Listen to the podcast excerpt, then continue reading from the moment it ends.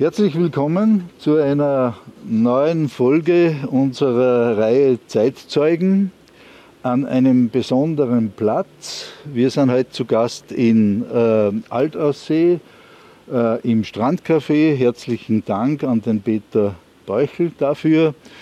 Und wir haben am besonderen Platz einen besonderen Gast, nämlich den Peter Musek den ich ja äh, hier in Aussee überhaupt nicht vorstellen brauche. Er ist eine Institution, der gehört sozusagen zu Aussee wie unsere Berge und unsere Gegend und unsere äh, Kultur. Er kennt das Ausseerland wie kein zweiter, könnte man sagen, und überblickt so mehr als ein halbes Jahrhundert auf jeden Fall.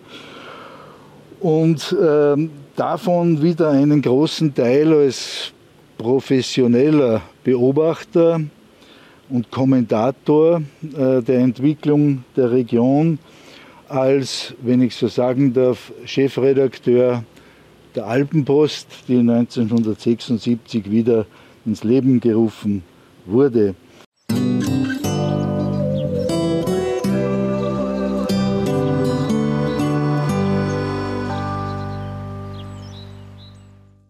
Peter, ich würde gerne zunächst einmal herzlichen Dank dafür, dass du bereit bist, äh, hier mit uns äh, zu reden. Ich würde gern mit der Alpenpost-Geschichte anfangen, weil das so quasi so ein Angelpunkt ist und mit dir auch sehr stark verbunden wird.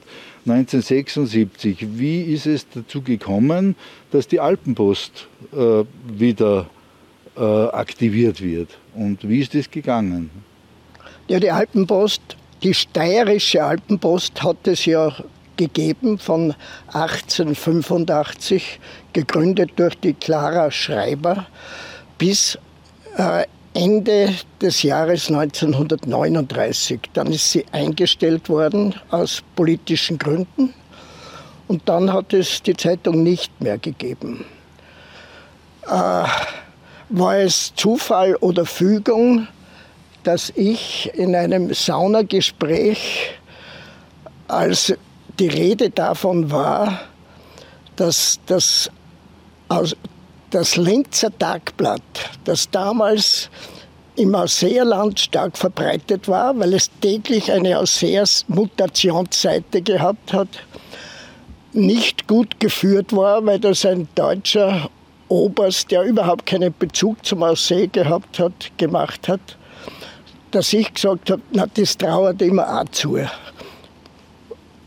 Das Gespräch ist dann weitergegangen und am nächsten Tag bin ich dann beim damaligen Volksbankdirektor Manfred Zandt drinnen gesessen, weil dem hat man das mitgeteilt.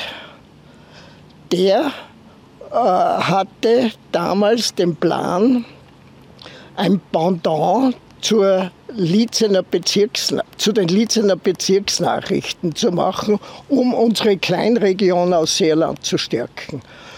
Der Plan existierte schon länger, aber man hat niemand gehabt, der das machen kann. Ich war damals 30 Jahre alt, habe im Geschäft meiner Mutter gearbeitet und äh, habe drei, vier Monate vorher, anlässlich meines 30. Geburtstages, den Entschluss gefasst, mit dem Lebensmittelgeschäft aufzuhören, weil die Zukunftschancen nicht rosig waren. Und genau in diese Phase ist dieses Gespräch hineingefallen. Und ich habe nach einer eintägigen Überlegungsphase blauäugig spontan zugesagt, nicht wissend, was auf mich zukommt. Wir haben auch äh, den Namen Alpenpost erst geboren, haben äh, bei der Familie Fitzinger hinterfragt, ob wir diesen Namen verwenden dürfen. Das ist dann gelungen und äh, ich habe dann bis Pfingsten habe ich im Geschäft gearbeitet, dann die restlichen Arbeiten und am 6. Juli 76 ist die erste Alpenpost erschienen. damals als Gratiszeitung und in einer monatlichen Erscheinungsweise. Die Umstellung auf Verkauf und wöchentlich und 14-tägig ist dann erst im Jahr 79 erfolgt. Und das war aber die Königsidee, weil dann war sie auch wirtschaftlich ein Erfolg. Äh, wenn, wenn ich jetzt äh, gesagt habe, äh, Chefredakteur, ist es ja eigentlich eine Untertreibung, weil du hast ja eigentlich alles gemacht. Du, hast, du bist die Alpenpost gewesen und in der Erinnerung vieler Menschen in der Region wirst du immer noch als quasi derjenige, der die Alpenpost repräsentiert, gesehen. Äh, wie war denn das sozusagen dein Alltag als äh, Alpenpost-Redakteur? Äh, also ich würde sagen, Chefredakteur ist übertrieben, weil Chefredakteur ist äh, man, wenn man bei einer größeren Zeitung ist, wir waren ein Zwei-Mann-Betrieb oder eine Sekretärin und ich und haben äh, den Großteil der Arbeit selbst gemacht. Ein paar freie Mitarbeiter haben wir gehabt. Und äh, das war vom Pickelkleben der Adressen bis zum äh, die Zeitung zur Post zu bringen, bis zum Recherchieren, bis zum Schreiben, äh, ja, war alles. Wir haben die technische Entwicklung durchgemacht in diesen drei Jahrzehnten. Angefangen hat es mit einer Schreibmaschine und dann in den 90er Jahren ist dann der Umstieg auf den Computer erfolgt und in späterer Folge dann äh, auch äh, der Umstieg ins Digital, in den digitalen Bereich. Mhm. Ja, das sind also wirklich gewaltige Entwicklungen, die auch zu bewältigen waren. Ähm, wo, wo war denn der erste Standort oder wo, wo habt ihr da euer Büro gehabt zunächst? Der erste Standort war beim Eingang links im Hotel Erzherzog Johann, wo ursprünglich einmal ein Reisebüro war. Und dann sind wir in die Volksbank übersiedelt. Wir waren eine Tochtergesellschaft der Volksbank. Mhm. Mhm. Und dann ist wo, wie ist es zum heutigen Standort gekommen? Also das war noch in der äh, die, die Zeitung ist ja. jetzt in den letzten Jahren wieder zum ursprünglichen, Zeit, äh, urs, ursprünglichen Standort zurückgekehrt. Dort war war der Standort und die Druckerei der ehemaligen großformatigen Zeitung Steirische Alpenpost. In, der, in der Druckerei Fitzinger. Aber das ist erst vor ein paar Jahren erfolgt. Ja, also man kann ja sagen, die Alpenpost ist also eine der wichtigsten Quellen, wenn man sich über die jüngere Entwicklung äh, unserer Region informieren will und äh, darüber äh, auch ge gelegentlich einmal was nachforschen will. Die ist ja verfügbar, äh, glaube ich, im Kammerhofmuseum, kann man ja äh, nachschauen, wenn man ältere Ausgaben anschauen will oder gibt es da sonst Möglichkeiten? Es ist so, von jeder Ausgabe äh, müssen Belegexemplare an die Nationalbibliothek und an die Landesbibliothek äh, gesendet werden. Dort kann man nachschauen. Mittlerweile sind sämtliche Ausgaben digitalisiert. Kann man im, äh, im Museum auch und auch bei der Alpenpost äh, die alten Ausgaben oder Artikel noch einmal bekommen. Und ich glaube, das ist eine ganz wichtige Aufgabe, weil das auch eine zeitgeschichtliche, äh, zeitgeschichtlich wertvoll ist. Genauso wie beim ARF, äh, dass man dann später einmal darauf zurückgreifen kann. Genau, das ist äh, auch mit eine Idee dieser Zeitzeugengespräche, dass man also eben möglichst viel an Information aufbereitet über die Entwicklung unserer Region. Jetzt äh, vielleicht äh, ausgehend von der äh, Wiedererrichtung oder Gründung der Alpenpost Mitte der 70er Jahre. Was sind jetzt so in deiner Erinnerung die großen Highlights, die da so äh, passiert sind? Ist da irgendwas besonders in Erinnerung geblieben? Ja, es ist so, dass äh, infrastrukturell ja sehr viel passiert ist in diesen drei Jahrzehnten. Aussee hat das Kurzentrum bekommen, das, ist, das aber dann 2013 äh, dem Narzissenbad gewichen ist. Mittlerweile haben wir dort leider eine Schottergrube, das schmerzt ein bisschen.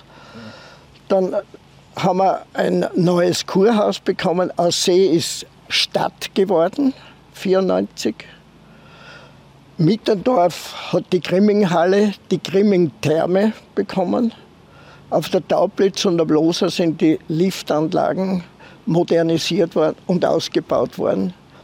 Und es ist einiges passiert. Wir haben ein Fußballstadion gekriegt, wir haben einen Golfplatz gekriegt, wir haben zwei Tennishallen gekriegt.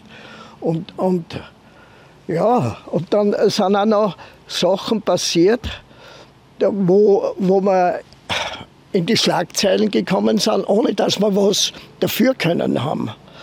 Äh, da war beispielsweise, dass die Ulla Weigersdorfer, äh, ich glaube, das war 1987 oder 88, Miss World geworden ist, dass der Peter Komarek eine grüne Mamba eingefangen hat. Das hat weltweit Schlagzeilen gemacht. Ja, und so ist einiges passiert, aber das absolute Highlight waren die Jahre von 2010, äh, von 2000 bis circa 2010, wo im Sog der Landesausstellung Laden und Visionäre wirklich viel passiert ist und wo, wo die Bagger aufgefahren sind. Ähm, ich würde dann gern noch einmal darauf zurückkommen äh, und jetzt ein bisschen sozusagen durch die Jahrzehnte äh, gehen. Äh, du bist, das darf ich ja verraten, Jahrgang 1946 und äh, schreibst in einem deiner Bücher, die im Übrigen sehr empfohlen seien, also für alle, die sich ein bisschen informieren wollen, was so alles geschehen ist in den vergangenen Jahrzehnten in, im Ausseerland und wie die Befindlichkeit der Region ist. Das, äh, zum Beispiel also hier äh, Aussee ist ein lustiges Tal, das ist sozusagen eines der der Bücher, äh, die hier zu empfehlen sind. Oder, glaube ich, das andere hat geheißen Der Schnee von gestern. Und äh, da gibt es noch einige andere. Ähm, jetzt äh, möchte ich gerne so ausgehend von den 40er Jahren kurz einmal nachfragen. Du hast da geschrieben, du bist ein Nachkriegskind, bin ja, also ich kann mich auch noch ganz gut erinnern. Äh, was heißt das eigentlich? Wie ist die Lebenssituation eines Nachkriegskindes gewesen? Äh, kannst du da ein paar Eindrücke äh, schildern, wie das war? Ja, es gab nichts im Überfluss und es ging der gesamten Bevölkerung nicht sehr gut, aber wir haben das nicht so empfunden, dass es uns schlecht geht. Ich finde, ich habe eine sehr schöne Kindheit gehabt und äh, möchte mich nicht beklagen. Mhm, mhm. Ähm, äh, ist, äh, ein Teil der äh, Kindheit ist ja auch ein nicht unwesentlicher Teil der Kindheit, ist die Schulzeit. Äh, du bist in Aldersee in die Volksschule gegangen oder? In, in Aldersee in die Volksschule, in Badersee in die Hauptschule und dann noch zwei Jahre in die Handelsschule, die damals neu gegründet worden ist. Hast du irgendwelche speziellen Erinnerungen an Lehr Lehrer, also Lehrerinnen, glaube ich, hat es ja gar nicht gegeben bei den Buben damals. Äh, wie gibt es da Persönlichkeiten, an die man sich erinnert? Ich erinnere mich nur daran, dass es damals üblich war, wenn die Schüler nicht gespurt haben, dass man eine hinter die Löffel bekommen hat. Und ich war nicht sonderlich brav und habe mehrere bekommen. Und ich glaube, dass mir keine davon, keine Ohrfeige oder was immer das war, geschadet hat. Ja, ja ähm, und ähm, äh, du bist ja auch, äh, wenn ich es richtig weiß, evangelisch. Bin ich auch. Äh, und meine Erinnerung ist so, dass das so ein bisschen so eine Art Minderheitenstatus auch war im Ausseerland, das ja seit der Gegenreformation sehr stark katholisch geprägt ist. Wie ist es dir da gegangen, überhaupt in Aldersee als Evangelischer? Gibt es da überhaupt sonst noch Evangelische? Es war so, dass wir ganz wenige waren, aber dass meine Mutter getrachtet hat, dass wir Kinder am Sonntag immer in die Kirche gehen. Und äh, das haben wir so gemacht, bis wir 14, 14 Jahre alt waren. Dann hat sich das dann äh, mehr oder weniger verlaufen und der Kirchenbesuch auf die Festtage beschränkt. Und äh, ja, mittlerweile ist das sogar ein bisschen eingeschlummert. Corona hat auch dazu beigetragen. Aber äh, evangelische Kirche gibt es ja nur im Badaussee, nicht? Also du musst jetzt ihr oder du da äh, einen weiten Weg auf dich nehmen. Ne? Wir sind auch, ja. da möchte ich jetzt nochmal auf die Schulzeit zurückkommen. Ja. Es hat damals keinen Schulbus gegeben und der Schulweg war damals schon drei, vier Kilometer und dann wieder zurück. Aber wir haben uns dabei nichts gedacht. Es war Standard. Ja. Und man hat dabei Kondition aufgebaut, von der man heute noch zehren kann. Das kann ich aus meiner Erfahrung noch sagen. Ja, wenn wir ein bisschen weitergehen jetzt ähm, äh, in, im Zeitverlauf, du hast dann, wie du schon erwähnt hast, in der elterlichen Gemischtwarenhandlung gearbeitet und die dann ja selber übernommen. Ist das so richtig? Äh, und, Zum Teil. Ja. Es, es war so, ich bin gerade äh, mit der Handelsschule fertig geworden und da ist mein Vater äh, gestorben. Und meine Mutter, die das Geschäft mitgeführt hat, ist allein da gestanden und, und es ist mir nichts anderes übrig geblieben, als ihr da zu helfen. Es ist uns finanziell nicht sehr gut gegangen damals. Wir hatten einen riesigen Schuldenberg und haben, haben uns aber drüber gewagt und in drei, vier Jahren, wir waren sehr fleißig, haben wir die Schulden dann wieder abgebaut und von dort weg ist es dann bergauf gegangen. Das Geschäft war an der Alderseerstraße, was ich mich erinnere. Ja? Und wie war das jetzt, wenn man sich nochmal zurückversetzt in diese Zeit? Gemischtwarenhandlung war damals ja durchaus eine gängige Form äh, des Geschäftes, hat es ja viele gegeben. Ähm, äh, die Kundschaft, war das mehr Laufkundschaft oder war das mehr so Stammkundschaft? Wie, wie war das? Das war bunt gemischt und das war für mich eine wunderbare Lebensschule, weil ich mit den verschiedensten Leuten zu tun gehabt habe. Vom Fabriksarbeiter bis zu jugoslawischen Gastarbeitern bis zum Herrn Doktor war alles dabei und ich musste, wenn ich ein Geschäft machen wollte, mit jedem äh, gut auskommen. Und äh, ja, es war eine harte Zeit. Wir haben wirklich sehr viel gearbeitet, aber es war schön und ist mittlerweile Geschichte. Ja, ja, aber da wollen wir jetzt ein bisschen noch äh, hineinschauen und, und das, das äh, äh in Erinnerung rufen. Äh, damals war ja die äh, Wirtschaftsstruktur und Geschäftsstruktur im Ausseerland, wie überall sonst auch, vor allem durch klein- und mittelbetriebliche äh, Größen geprägt. Äh, und es hat äh, ja nicht nur viele ähm, Einzelgeschäfte gegeben, sondern es hat auch viele Wirtshäuser gegeben. Wirtshäuser waren damals ja in der Anzahl wesentlich mehr wie heute. Da gibt es ja immer die lustigen Geschichten. Jeder kann aufzählen, wie viel es da gegeben hat. Die sind aber dann verschwunden, oder? Was, ja, es sind nicht nur die Wirtshäuser verschwunden, es sind auch die Geschäfte verschwunden. Ja. Es hat damals allein in Eudersee acht Geschäfte gegeben, in Alterssee. Das war sehr viel und wir alle haben damals ganz gut gelebt. Aber äh, im Laufe der Zeit haben sich die Einkaufsgewohnheiten verändert. Die Supermärkte sind hereingedrängt.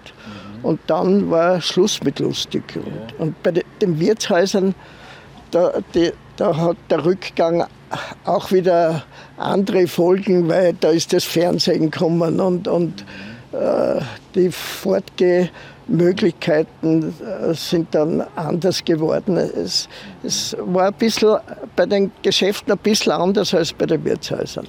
Also äh, dieser Übergang, der aber einfach festzustellen ist und in unserer Erinnerung ja sehr präsent ist, äh, der äh, war so in den 70er Jahren, nicht? Kann man das so, so in etwa sagen? Und das, über die 70er Jahre haben wir ja schon ein bisschen jetzt gesprochen, anlässlich der äh, Wiedergründung der Alpenpost. Äh, schauen wir noch ein bisschen in dieses Jahrzehnt hinein oder in diese Zeit hinein. Das war ja so eine Boom- Phase, würde ich einmal sagen, wo, äh, du hast ja schon einiges angesprochen, äh, wo so ein Expansionsprozess begonnen hat. Die Loserstraße ist gebaut worden, die Grundlseerstraßen ist erweitert worden. Ähm, äh, gleichzeitig hat es die Energiekrise gegeben, also da hat sich sehr viel getan. Ähm, es hat die Jugendkultur hat auch ganz andere Form angenommen, Diskotheken waren äh, in gewissermaßen. Wie ist da deine Erinnerung an diese Umbruchszeit, wenn man es einmal so bezeichnet? Ist mir nicht so aufgefallen. Ich bin da ins kalte Wasser geschickt worden und äh, habe so viel zu tun gehabt und in, im Nachhinein ist mir das nicht aufgefallen, dass das eine besondere äh, Veränderung war. Das war für mich damals normal. Äh, äh, besonders aufgefallen sind wir eben, wo, wo eine Veränderung eingetreten ist, infrastrukturell, eben von 2000 bis 2010. Das, ist mir noch in Erinnerung. Ja, das ist, das ist sozusagen, wenn man es jetzt äh, historisch betrachtet, so eine zweite Phase der, der Wesen, wo, wo sich sehr viel verändert hat. Und es war eben in dieser äh, Phase der 70er und Anfang 80er Jahre auch. Da gibt es zum Beispiel die Feriendörfer, die damals. Ja, äh, das ist richtig. Ähm, äh, du hast es ja auch kommentiert in deinen Büchern und, und, und auch in, in, in der Zeitung. Äh, hast du da irgendwie Erinnerungen? Meine, in Mitterndorf draußen ist die Sonnenalm, das war ein riesiger Aufreger. Und äh, im Ausseerland. Ja Gletscherblick ja. und Sonnen, Sonnen, Sonnenhang. Ja. Äh, dazu ist gekommen, dass äh, das damals schon äh, einiges bewirkt hat und dass diese Bauten nicht besonders gut in unsere Landschaft gepasst haben. Und damals war man aber noch nicht so sensibel wie jetzt. Da, war, da ist das auch, auch bei den, beim Bau der Häuser, ist, da ist schon einiges passiert und da ist erst in der Folge wieder ein Umdenken äh, eingesetzt. Und, und äh, in, in diesen 70er, 80er Jahren, da ist drauf losgebaut worden, aber, aber nicht, äh, äh, nicht unter Berücksichtigung äh, mancher Sachen, die eben passieren hätten sollen. Ja, ja. Ja, äh, ich kann mich nur erinnern, es hat damals äh, gegeben den sogenannten Salzburger Stil, dass die Häuser äh, eben mit großen Fenstern, mit ausladenden Eingängen und so, so das war das, was gar nicht dem Stil hier eigentlich. Ja, aber das ist schleichend erfolgt. Niemand hat das kapiert, bis Leute von außen gekommen sind und uns darauf aufmerksam gemacht haben. Ich glaube, das war der Architekt Schwabe, der das Umdenken beim Bauen wieder eingeleitet hat. Und äh, ich muss sagen, es wird ja bei uns sehr viel gebaut und Gott sei Dank wieder äh, dem äh, traditionellen Baustil entsprechend, größtenteils. Ja, es ist ja interessant, wie du das sagst, also dass man als äh, Zeitgenosse gewissermaßen diese Dinge erst im Nachhinein dann so wahrnimmt. Nicht? Und daher ist es ganz gut, wenn man das ein bisschen reflektiert. Es ist noch was anderes, was auch in diese Zeit hineinfällt. Ähm, äh, die äh, Wirtschaft des Ausseerlandes und Gesellschaft ist ja auch sehr stark vom öffentlichen Sektor geprägt gewesen. Äh, Salzberg, Saline, Eisenbahn, Post, was es also da also für Bereiche gibt. Und da hat es in den 80er Jahren dann eigentlich eine starke Reduktion gegeben. Saline ist, Saline ist zugesperrt worden nach Ebensee, bei der Post und bei der Eisenbahn immer weniger äh, ja, Postämter geschlossen. Dann kommt auch die, äh, der Gendarmerieposten in Aldersee ist zugemacht worden und in Grundlsee zugemacht worden, Tablitz. Ja. Also das ist etwas, das ist auch etwas, was man als Zeitgenosse schon irgendwie registriert hat, aber die Bedeutung ist einem nicht so aufgefallen, oder? Kannst du dich da noch äh, so an was erinnern, dass das irgendwie eine Rolle gespielt hat?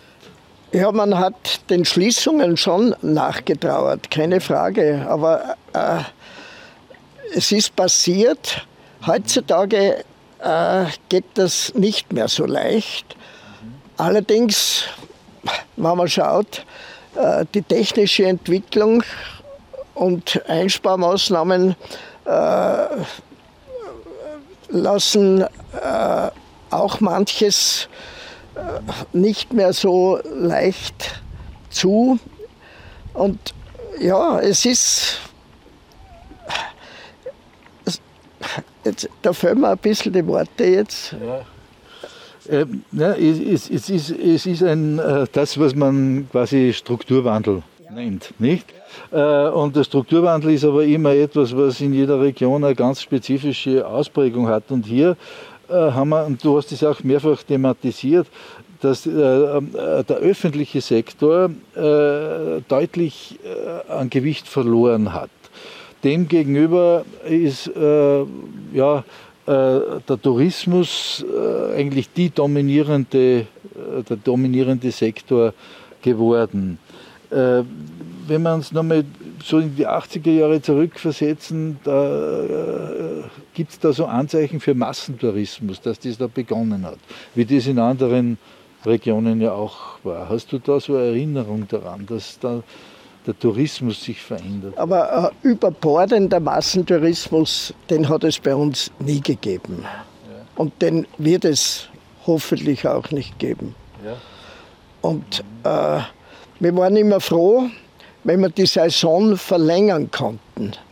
Weil sonst war von der zweiten Juliwoche bis zum 15. August, dann bis zum Kirtag. Kirtag, oder sehr Kirtag hat dazu beigetragen, dass die Saison um ein, zwei Wochen verlängert wird. Und dann hat man das Narzissenfest ist dazugekommen, das hat äh, immer so Anfang Juni oder Ende Mai begonnen. Da, da das war ein zusätzlicher Aspekt, dass, es, dass was los war. Ja, aber, aber den Massentourismus, den wollten wir auch nie und, und den haben wir auch nie erreicht. Ich glaube, das ist auch, wenn ich das sagen darf, ganz gut gelungen. Ähm, äh, das sozusagen in einem gewissen äh, Verhältnis zu, zu belassen. Äh, und was ich jetzt ganz interessant finde, du hast jetzt so die, die regionale Festkultur auch ein bisschen angesprochen als Faktor des Touristischen. Aber das ist ja nicht nur touristisch, sondern ist ja auch für die Leute selber, die im Ort und in der Region leben. Und du bist ja gerade du ein Repräsentant dafür, dass sozusagen die regionale Kultur auch für die Leute in der Region ist. Narzissenfest, Bierzeit, Forschung. Was hat sich da so verändert, äh, äh, wenn du so ein bisschen das Revue passieren lässt? Narzissenfest und Bierzeit sind gewachsen. Der Forschung ist eher gleich geblieben oder ein bisschen, was Großveranstaltungen betrifft, ein bisschen zurückgegangen. Aber Narzissenfest ist man jetzt auch wieder dabei, das Ganze zurückzuschrauben. Und äh, dass man sieht, weniger ist mehr. Wenn weniger Leute kommen, haben die mehr Gelegenheit, äh, die Gegend, auch die Gegend zu, äh, zu kennenzulernen. Und äh, nicht nur zum Corso zu kommen und dann mit dem Bus wieder weg. Und, und ja, Ja, es war ja so, äh, dass äh, diese äh, Feste wie zum Beispiel das Narzissenfest zu einem Markenzeichen des Ausseerlandes geworden ist. Und das ist auch medial durchaus stark begleitet worden, sage ich einmal. Ich kann mich noch erinnern, so in den späten 60er oder Mitte 60er Jahre die Sendung Autofahrer unterwegs, die da schon berichtet haben und dann hat, hat es ja mehr äh, äh, oder größere Kreise gezogen. Der ORF hat dann also große Sendungen bis heute also gemacht. Wie beurteilst du das äh, aus deiner Sicht als Medienmann auch? Ähm, war das sozusagen eine gute Entwicklung, dass das so medial begleitet worden ist? Das war eine sehr gute Werbung, für die man nichts bezahlen brauchte. Und äh, das war damals schon so, dass wir in den Medien gut vertreten waren. Und das ist heute genau gleich. Äh, Im Gesprächen mit äh, Leuten aus anderen Gegenden äh, werde ich sehr oft gefragt, sage mal, wie macht ihr das, dass ihr immer wieder im Fernsehen oder im, in Rundfunksendungen so gut vertreten seid? Es ist nicht nur die schöne Landschaft, äh, es sind auch die Kontakte zu den jeweiligen äh, Verantwortlichen dieser Medien und ich glaube auch ein bisschen unser Menschenschlag, der dazu beiträgt. Wir bieten uns nicht an, aber, aber wir sind auch nicht unfreundlich und ich glaube, die Kombination macht das. Mhm, mh. Ja, ähm, äh, kurz noch zu, zu dem äh, Bereich Bierzelte. Äh, das Altersjahr Bierzelt ist sowieso das ist sozusagen das Highlight schlechthin. Aber ich kann mich so erinnern, dass so in den 70er, 80er bis 90er Jahren hat sehr viele Bierzelte gegeben. Das hat inzwischen schon wieder ein bisschen reduziert. Ähm, was war da damals die Ursache oder hast du da irgendwie eine Vorstellung, warum das so war? Da hat es überall da Bierzelte gegeben. Äh, in unserer Region gibt es die Bierzelte, die es damals gegeben hat, fast alle noch. Das ist das Straßner, ja. äh, das Zauchler, Oberdressen. Ja, die, ich glaube, das, das, ist ein Problem, das wir anders haben. Äh, unsere Bierzelte, die sind traditionell gewachsen äh, und äh, ja, ich glaube. mit der Feuerwehr auch zum tun, dass die, dass die Feuerwehren da sehr aktiv sind oder wahrscheinlich? Auch, auch, aber es ist ja auch eine Einnahmequelle. Und äh, die, die Ausseherwehr beispielsweise macht ja Bierzeit äh, beim Narzissenfest. Die haben das umgelenkt und, und äh, die machen es nach wie vor. Nur die Reiterer, glaube ich, äh, die sind jetzt in letzter Zeit auf was anderes umgestiegen. Aber, aber die sind alle, die gehen nach wie vor noch. Ja, ja. ja. ja ähm, äh, jetzt noch ein anderer Bereich aus der Zeit, und das geht schon in die 90er Jahre dann hinein. Äh, das Umweltbewusstsein, die Umweltpolitik spielt eine große Rolle, gerade auch in einer Region wie dieser. Die Grünen als politischer Faktor tauchen auf. Wie sind da so deine Erinnerungen? Du hast ja auch immer wieder mal darüber geschrieben. Ja, die, die Grünen haben eine ganz wichtige Rolle. In Aussee äh, das war so das Zentrum der Grünen in, in der Region. Da hat es die Gottfried Hochstädter gegeben und dann die Elisabeth Welzig, die äh, beide äh, wirklich immer wieder aufgezeigt haben, wann, wenn etwas nicht passt. Manchmal vielleicht ein bisschen äh, übers Ziel hinausgeschossen haben, aber das, glaube ich, ist wichtig und es ist jetzt wichtiger denn je. Mhm. Äh, und es wird einem auch bewusst, wie du jetzt gerade angesprochen hast, dass eigentlich schon früher äh, mehr äh, getan werden hätte müssen, um so Gefahrenpotenziale zu reduzieren. Das ist halt eine Erkenntnis, die man im Nachhinein. Es war die Zeit nicht reif. Der Gottfried Hofstädter hat damals gesagt, Tempo 40 im Ortsgebiet. Da haben sie gesagt, bist du narrisch? Das war unvorstellbar. Heute ist das Standard. Ja, ja, ja, genau, genau. Ähm, du schreibst doch in einem deiner äh, äh, Beiträge, dass Altaussee, ich darf das zitieren, die größte Zweithaus- und Promidichte im deutschsprachigen Raum hätte. Ähm, ich möchte jetzt auf den Bereich so Zweithaus, äh, das ist ja immer ein großes Diskussionsthema. Ist es wirklich so, dass wir da so eine überbordende Zweitwohnungssituation haben? Ja, gerade Alter See besonders, eben weil es das ein sehr schöner Ort ist und Altersee ist interessant geworden, wie der Hannes Androsch gekommen ist, wie der Klaus-Maria Brandauer äh, wieder zurückgekehrt ist in seinen Heimatort, die Barbara Frischmuth. Und, und im Sog dieser äh, haben sich dann äh, wirklich viele Künstler, äh, Wirtschaftsbosse und so angesiedelt.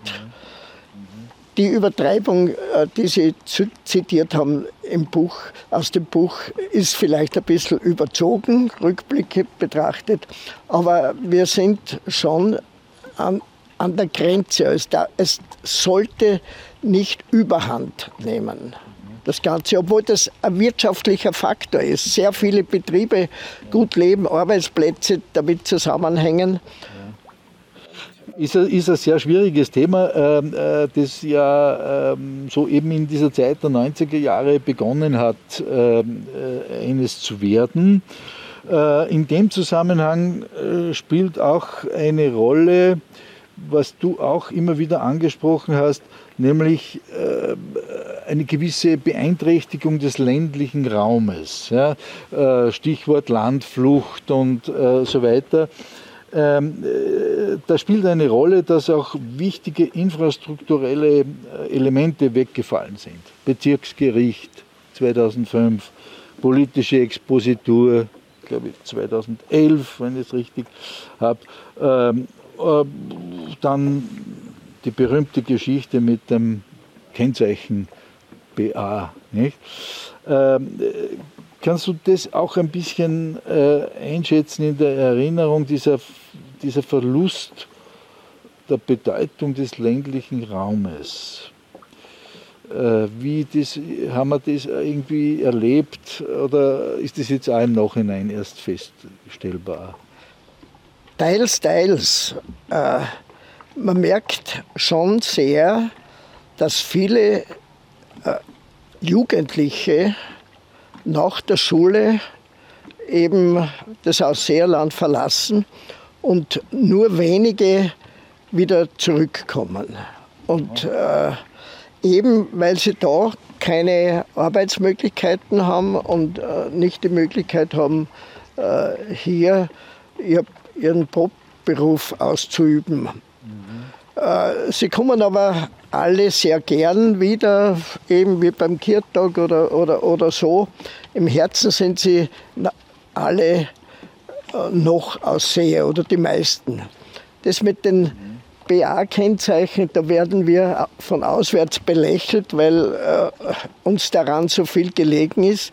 Aber wir sind halt irgendwo ein bisschen stolz und, und da äh, hat man uns ein bisschen was weggenommen, woran wir hängen. Mhm.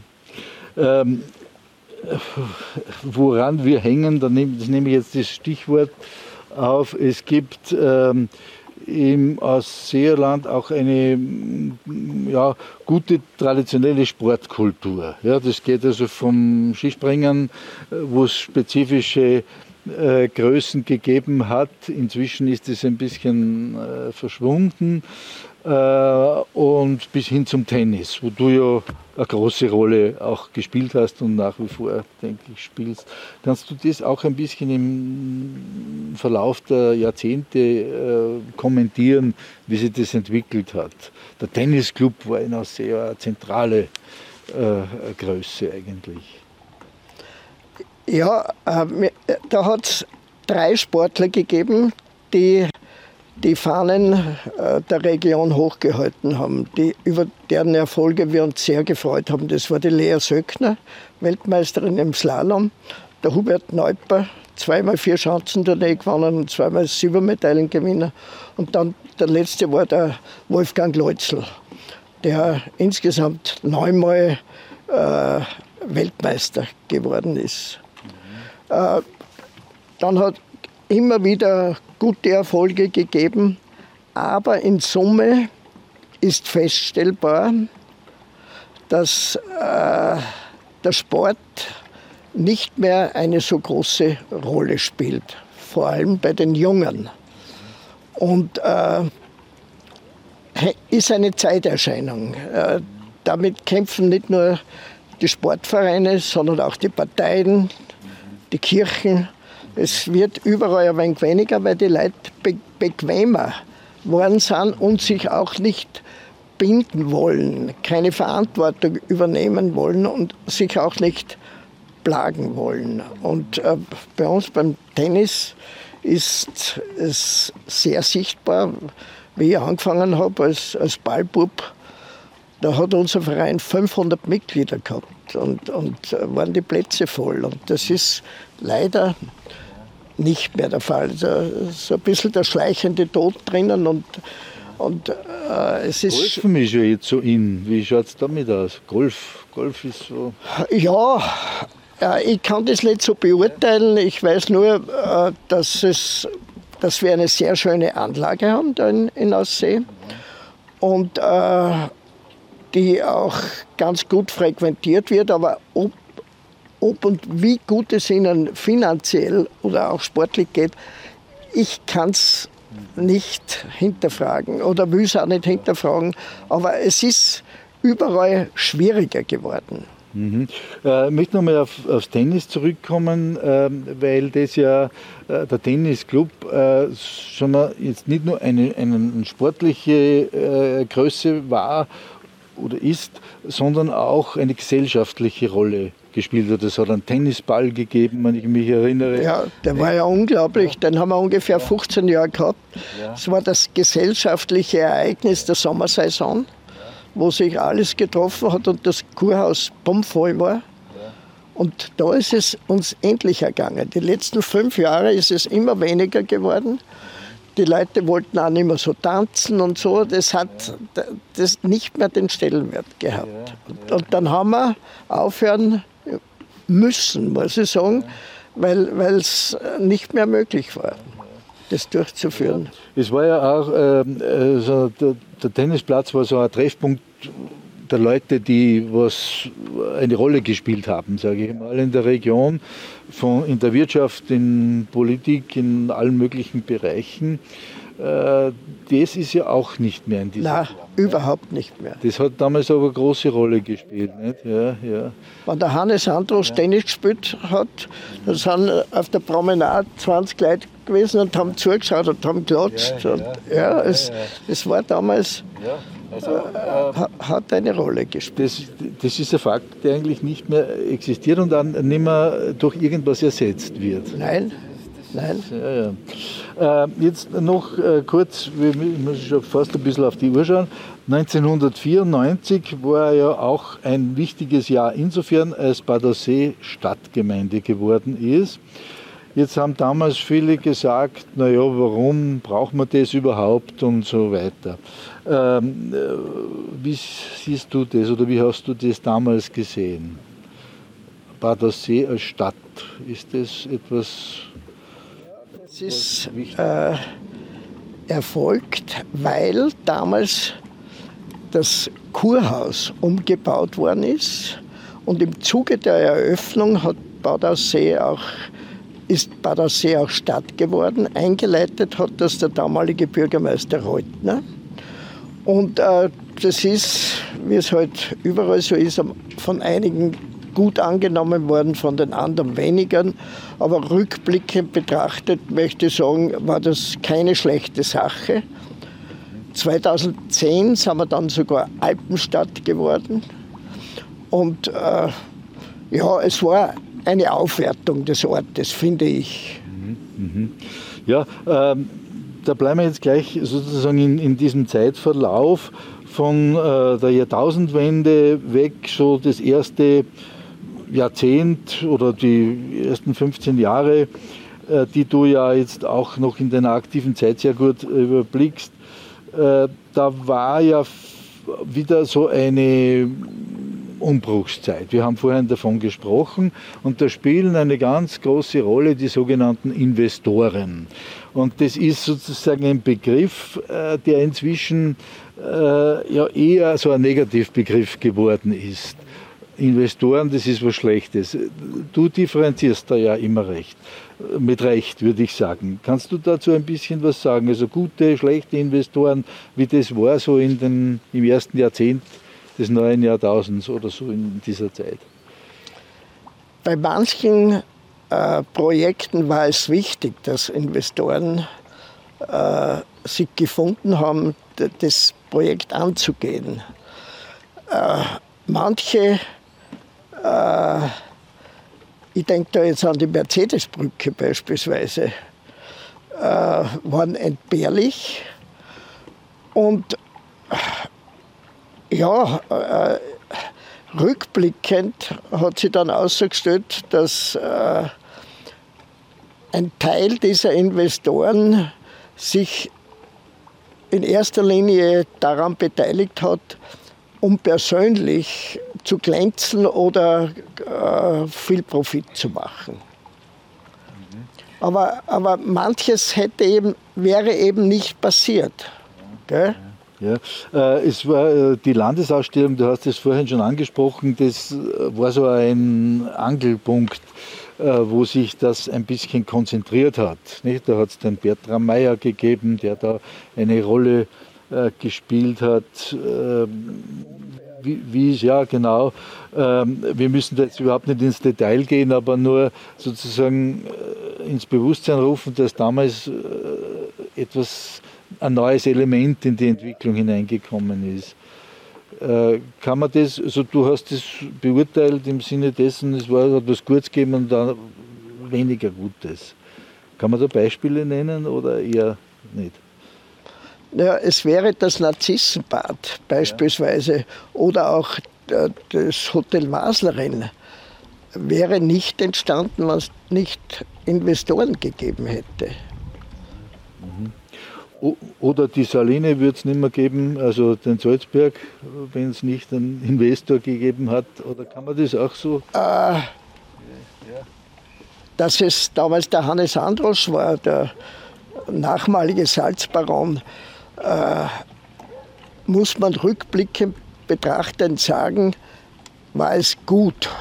Weil wenn das in deutsche Hände gekommen wäre oder, oder, oder äh, Chinesen oder wer auch immer, da weiß man nicht, ob es noch äh, Saliner Musikkapelle oder, oder äh, traditionelle äh, Sachen geben würde, äh, auf die heute noch, obwohl äh, äh, die Probleme finanzieller Art größer geworden sind, ob, ob es diese Sachen alle noch geben würde. Ja.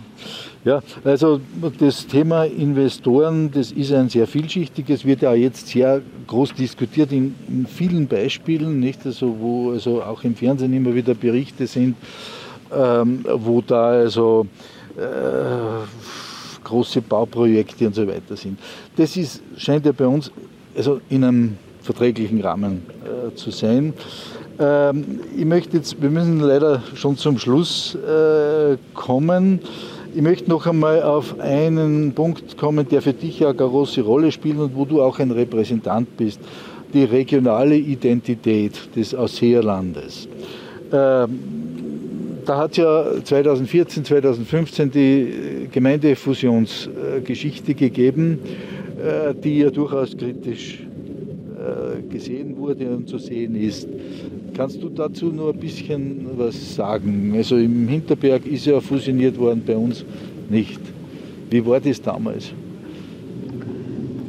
Ich persönlich bin kein Befürworter dieser Gemeindezusammenlegungen, weil, weil sie zur Ausdünnung des ländlichen Raumes beitragen und nicht zur Stärkung. Und äh, wir sind ja, wir hier im Ausseerland sind mit einem blauen Auge davongekommen. Mitterndorf, Taublitz und äh, Keinisch, Spichel-Keinisch hat es erwischt. Äh, man kennt die Probleme, die es damals gegeben hat.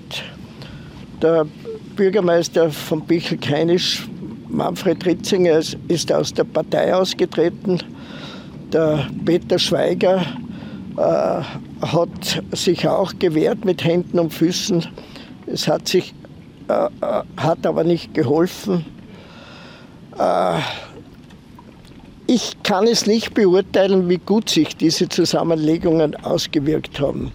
Möchte aber darauf hinweisen, dass es noch bevor diese Überlegung äh, der Zusammenlegungen war, es im Ausseerland schon längst diese Ort der Zusammenarbeit der drei Gemeinden Eudersee, Bodersee, Grundlsee gegeben hat, wo sich die Bürgermeister monatlich getroffen haben und eben äh, nachgedacht haben, was können wir gemeinsam machen. Das hat es über Jahre vorher schon gegeben.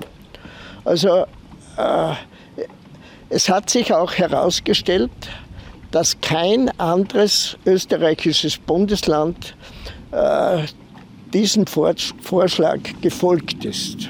Ja.